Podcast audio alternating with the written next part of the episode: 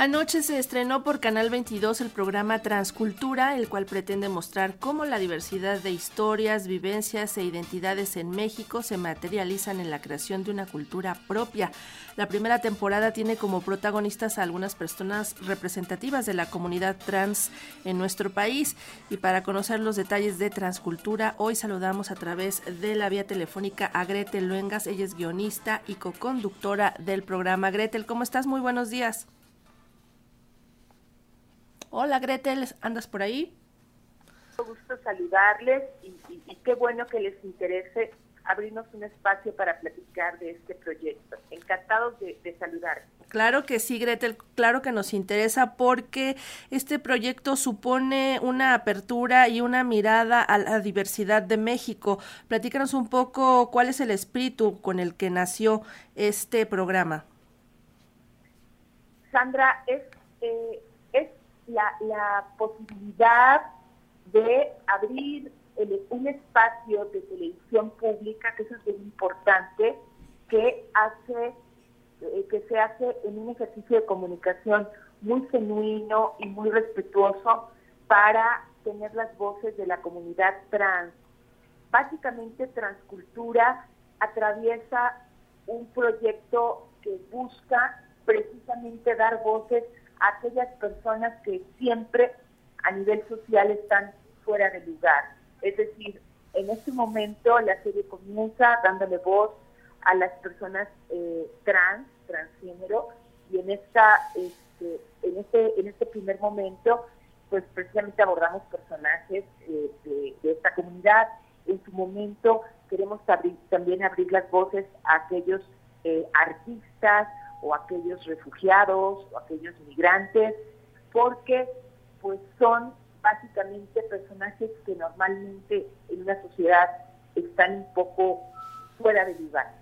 Entonces agradecemos mucho sobre todo la, confianza que estas personas que, con las que comienza la serie nos han este, dado para contarnos sus experiencias de vida. Y obviamente lo más importante aquí es que que, este ejercicio de comunicación, como decía yo, nos puede enriquecer a todos como sociedad y como personas.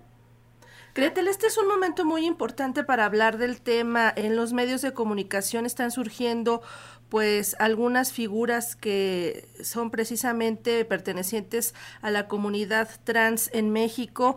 Alguna de ellos se ha hecho realmente famosa a través de un reality show en la televisión. Hace pocas semanas lo veíamos y ha traído pues realmente un rating impresionante para esa televisora que produjo el programa. Pero la verdad es que lo que ustedes están haciendo va más allá de esta popularidad que eh, algunas figuras han adquirido, sino ir más allá y no solamente mostrar la diversidad sexual, sino también la diversidad artística, intelectual, creativa, profesional, que muchas de las personas que pertenecen a esa comunidad en México tienen y que es, con la que aportan, ¿no? O sea, ustedes tienen ahí un amplio abanico de personajes que son diputadas, abogadas, ministras, escritoras, periodistas, de todo hay. Así es, este, lo dices muy bien, Sandra, es un ejercicio en este caso muy respetuoso y sumamente genuino.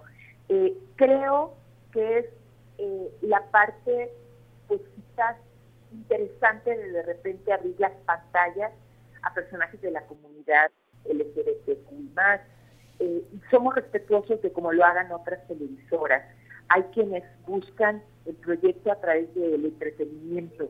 Aquí no es eso, aquí es que, los miembros que platican con nosotros eh, sean muy, muy, eh, ¿cómo decirlo?, eh, sinceros en expresar sus vivencias y sus experiencias. De verdad, como lo dices tú, no se trata de retratar a una comunidad como tradicionalmente la hemos visto, que son personas destinadas a atendernos como meseros, a ser estilistas o a estar en salones de belleza es una comunidad que tiene grandes personas ya destacándose en distintos ámbitos de la sociedad.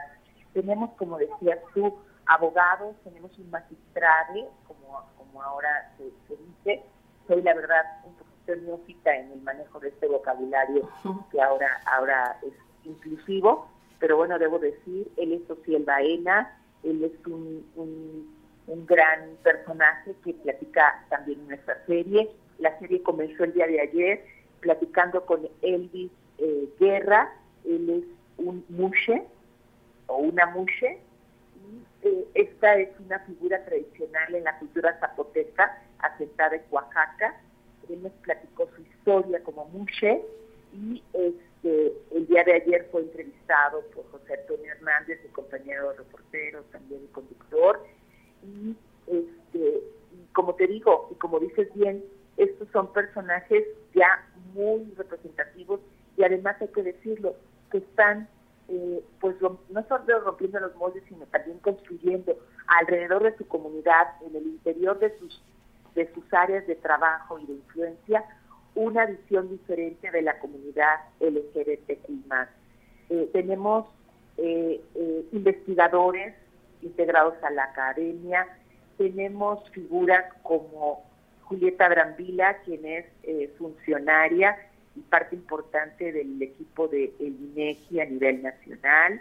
Está con nosotros también Laurel, ella es una periodista muy importante que ha hecho eh, distintos, durante muchos años, distintos este, tipos de, investigación periodística y escrito para distintos medios de comunicación. Tenemos una, bueno, una diputada trans, Sandra, eh, que, es este, también este, parte de la, de la actual, o de, creo que ya va de salida en la legislatura actual. Este, y pues lo que, lo que les quiero comentar es, no se trata de verlos como siempre a un lado, se trata de verlos y mostrarlos hoy integrados a una sociedad que tradicionalmente los hizo a un lado, porque como decíamos un poco Javier Aranda, que es nuestro director de noticias, José Antonio Hernández y una servidora, no se trata ya de seguir jugando a las escondidas, siempre han estado ahí, ellos jugando a esconderse y a tratar de evitar pues ser rechazados. Y nosotros jugando a, ah, bueno, no importa, mientras me atienda y resuelva mi problema, hay que se quede y, pues nada más, ¿no? O a veces a verlos con morbo, ¿no? Como es que chistoso o qué gracioso. No, la idea es ofrecer una mirada diferente y sobre todo mostrarlos de manera diferente a un público que que tiene que empezar a entender que forman parte de nuestra sociedad y que su inclusión nos enriquece de verdad. Y de allí seguramente el tono de la serie, porque todos estos personajes hablarán de eh, reflexiones, anécdotas, experiencias propias, pero seguramente también de la condición que viven como comunidad eh, referente a los derechos humanos, a su violación, de, a la violación de estos derechos humanos, denuncias y señalamientos también habrá, ¿no? Sin duda alguna, es, es muy interesante. La serie eh, se hace, como te dije, con un ejercicio muy respetuoso, de mucha confianza y mucho cuidado de lo que ellos nos cuentan. Y, sí, en efecto, encontramos en todos ellos, como dice Javier en su, en su reflexión introductoria, es un espacio para ver a los diferentes desde el punto de vista de lo que nos es común. Y eso no es común. La violación a sus derechos como personas por, su solo aspecto. Pero, pero yo, eh, la reflexión es, va más allá, Sandra, porque en este país que lucha por, por justicia, por, por respeto a sus derechos eh, y, a una serie de, de, necesidades que tenemos como ciudadanos y como personas, ¿quién no ha visto violentados sus derechos humanos?